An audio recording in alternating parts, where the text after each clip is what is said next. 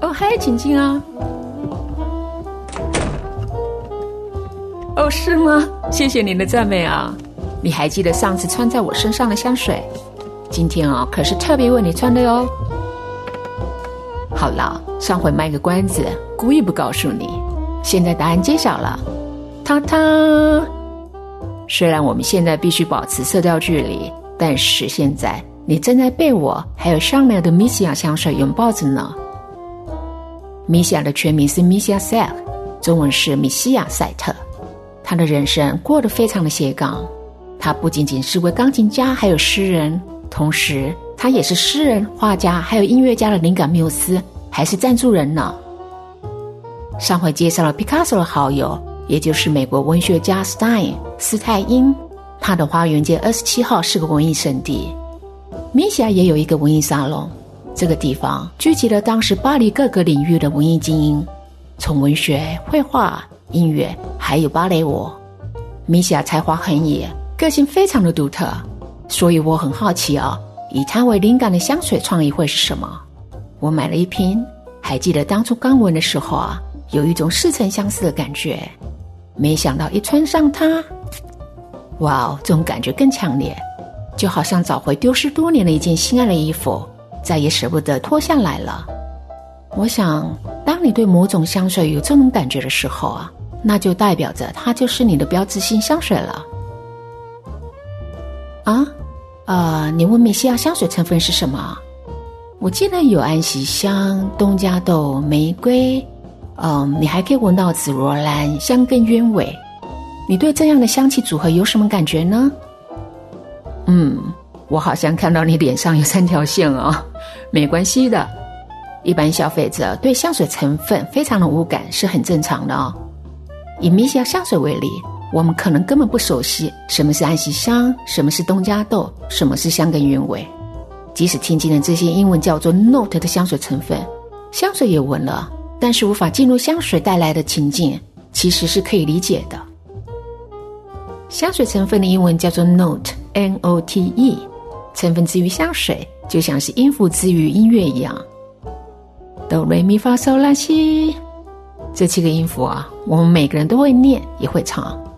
在这些音符不停的变换排列组合之中，我们就可以谱写出千万首不同的乐曲了。你通过听一首乐曲，就可以获得一种很美妙的感受。但是，只单纯的读出这七个音符，并不能够获得这种感受，不是吗？举个例子来说好了，你看到一个乐谱上面写着。咪嗦发咪西拉西哆嗦，我知道我唱的不是太好听啊，请多见谅。你能读出来这九个音符，可是你可以认出这首钢琴作品啊，是经常出现在影视作品里头的哦。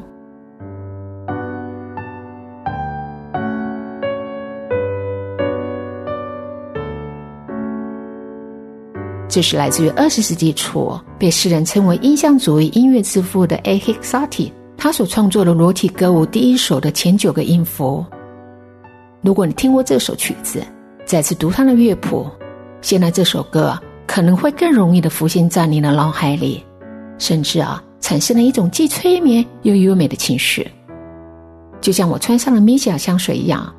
仔细了解香水创作的背景还有灵感，那些 notes 便开始像音符一样刺激我的感官了。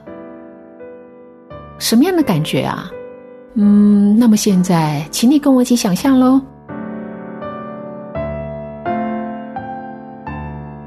清冷的鸢尾花披上轻薄的羊绒衫，多了一种柔和与蓬松的触感。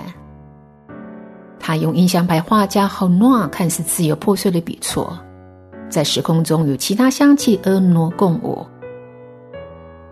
刚开始，紫罗兰如光似影，伴随着鸢尾花，接着。甜美的安息香，还有东加豆，悄悄掠过花瓣。它们安抚了玫瑰，然后随着时间的流转，米西亚以一种妙曼随意的舞姿，它哼着音符，在我的皮肤上渗透独特的优雅。此时，香气如翅膀，在空中回荡着细细耳语。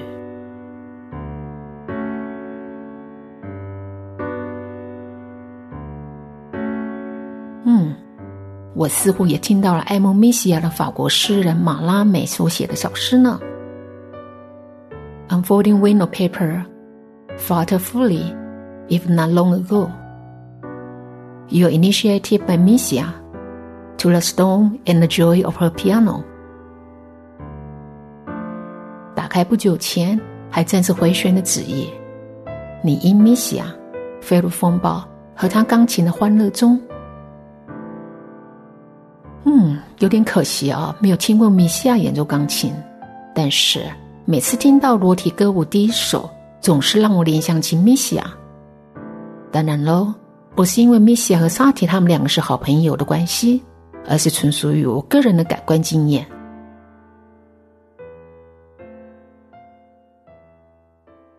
香水和音乐的确有很多的共通点，它们可以让人回味，可以令人耳目一新，充满了活力还有兴奋。它们可以用清冷、热情、柔和、大胆等等的形容词来表达，同时它们也是科学和艺术融合的结果。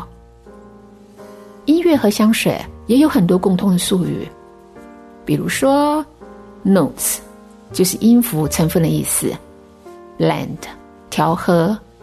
Harmony 和谐，balance 平衡，accent 就是音感还有香味，composition 结构，modifier 修饰，mood 情绪等等等。举 notes 来说好了，作曲家用 notes 来创作音乐，调香师也用 notes 来创作香水。没有 notes，没有音乐，也没有香水了。英文说创作音乐是 compose music，创作香水的时候，我们也说 compose perfume，而不是 make perfume。音乐和香水还有一个共通性，那就是结构创作 composition 的整体性。所以，当你听一场音乐会，你根本不会在意你听到的音符到底是 so 还是 la，不是吗？你专注的是啊，音乐带给你的一种整体的感受。所以。当作曲家设法将音符还有其他灵感元素组合在一起的时候，解出了音乐才会产生。香水也是同样的道理啊，香水如何调配架构，远远比用了多少种 notes 还重要呢。你不可能读了香水成分的清单，就认为自己可以真正懂了一款香水。你也不可能只闻了三分钟的香水前调，所谓的前调就是香水最容易挥发的前段气味。就可以判断自己的香味喜好了。欣赏香水其实就像是欣赏音乐一样，你必须花时间好好体验在不同的时间点所散发的香气结构，才能够完整的了解香水的创意以及它带给你的感受呢。表面上啊，音乐是为了取悦耳朵，而香水是为了取悦鼻子。你可能会觉得取悦有那么难吗？有，还真的蛮难的，因为作曲和调香。比我们想象的复杂太多了，简直像个宇宙一样。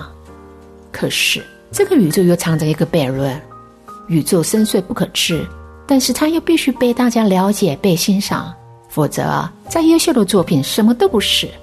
因为作曲家和调香师，他们不能像电影《玩具总动员》里的巴斯光年巴斯莱伊尔一样，只有单向的信念，要求大家跟着大喊口头禅：“飞向宇宙，浩瀚无垠。” To infinity and beyond。对于特别需要掌声与共鸣的艺术，比如说音乐还有香水，成功的关键啊，在于作品与观众或是消费者的距离有多近。我想，所有创作者，尤其是公共艺术创作者，都非常了解这个道理的。可是啊，有些艺术家特别狠呢，他们不想拿尺来量距离，他们认为艺术就是艺术，不应该掺杂其他的考量。其实，在创作上这么有自律而且有洁癖的艺术家，真的不算少。接下来，我们来谈谈跟米西亚、香奈儿、毕卡索都是好朋友的俄罗斯作曲家 Igor Stravinsky。之前提到创作裸体歌舞第一首的音乐家 Sati，他是怎么评论 Stravinsky 的？他说：“Stravinsky 对解放今天的音乐思想做的可比任何人都多呢。”的确。Stravinsky 很勇敢的打破七年以来形成的音乐美学，是因为他跳痛的创造力。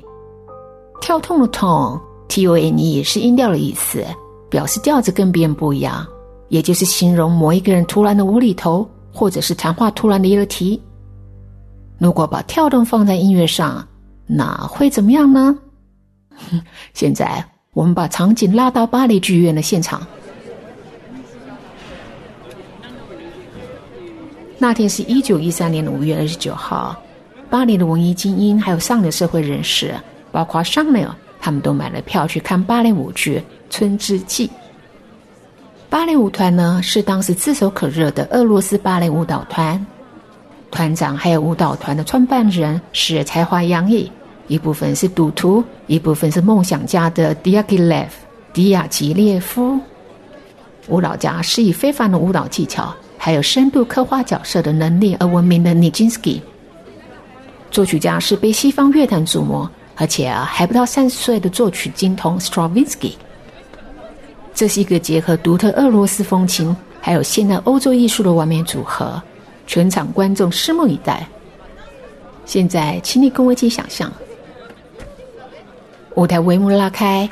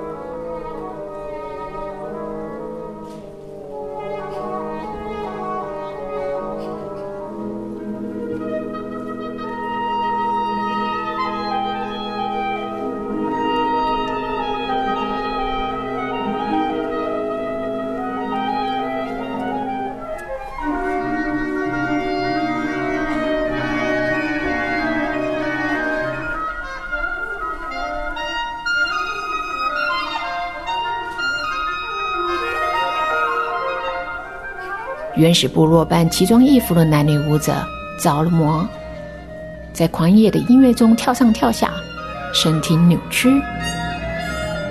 此时，舞台上的热力感染了舞台下的观众，巨大的声响让整个剧院都颤抖起来了。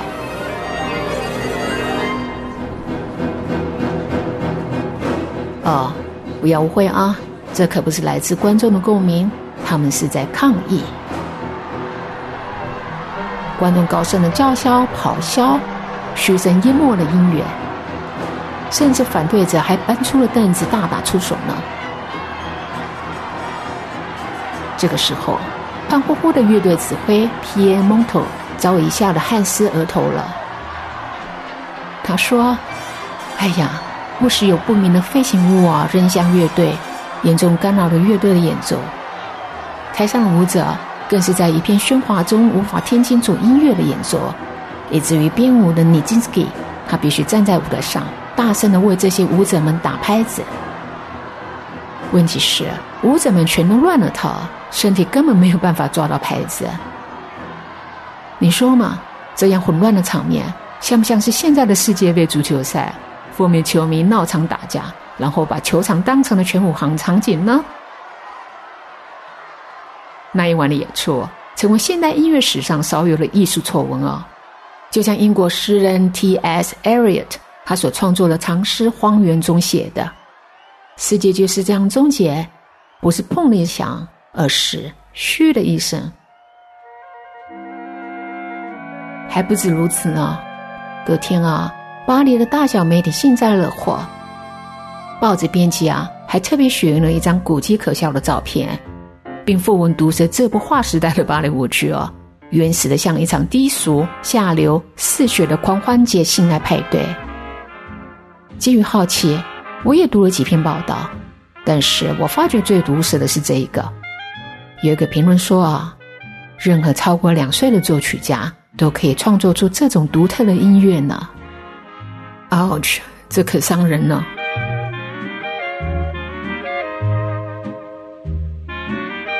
为什么这部舞台剧会得到如此巨大的负评呢？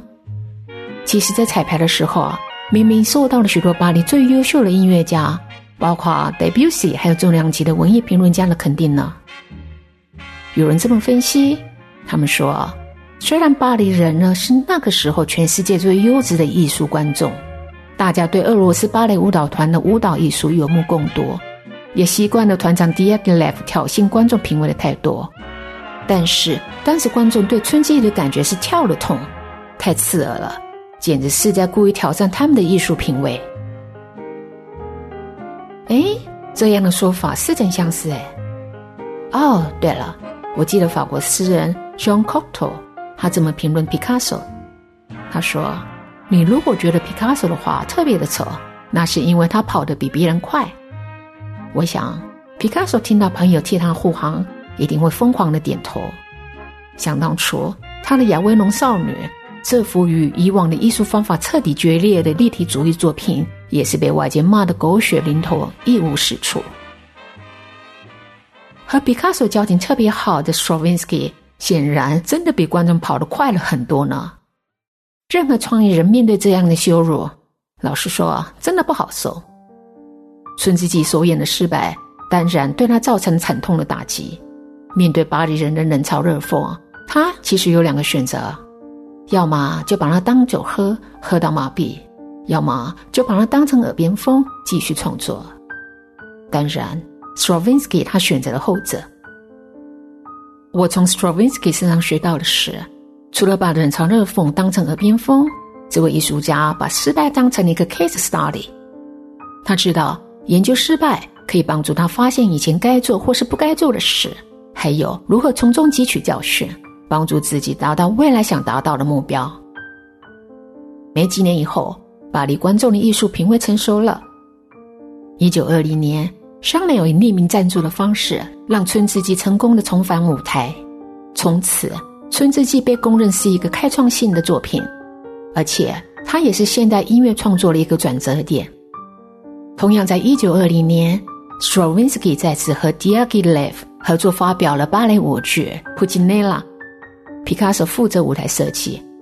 这部作品除了确定了新的音乐风格，也代表了新古典主义音乐的诞生。就这样，Stravinsky 的新古典音乐主义将二十世纪音乐与古典主义音乐联系了起来。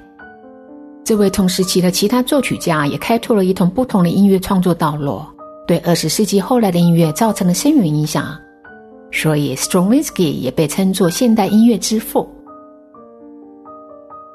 新古典主义音乐要求艺术的整体，它要均衡、完美，还有稳定；而在情感的抒发上呢，要理性、节制。对于创意这件事，Stravinsky 在《音乐诗学 （Poetics of Music）》这本书中表达了自己的看法。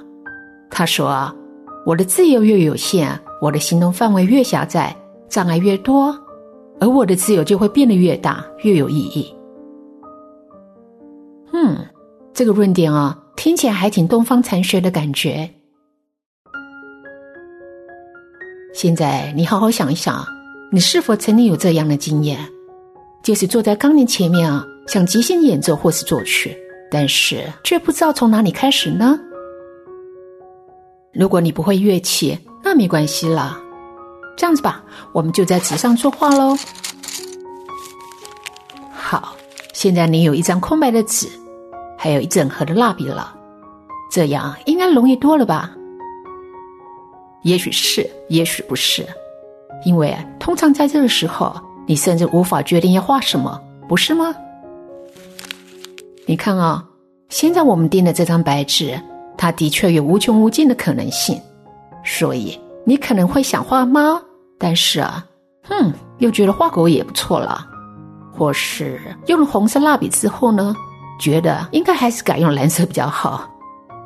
但是现在，如果我限制你只能用黑色还有黄色的蜡笔来画一瓶香水瓶呢？哎，我了，你的脑袋就开始转了，然后动手在白纸上构图。这也就是 Stravinsky 的意思。打破规则之前，先学习好规则。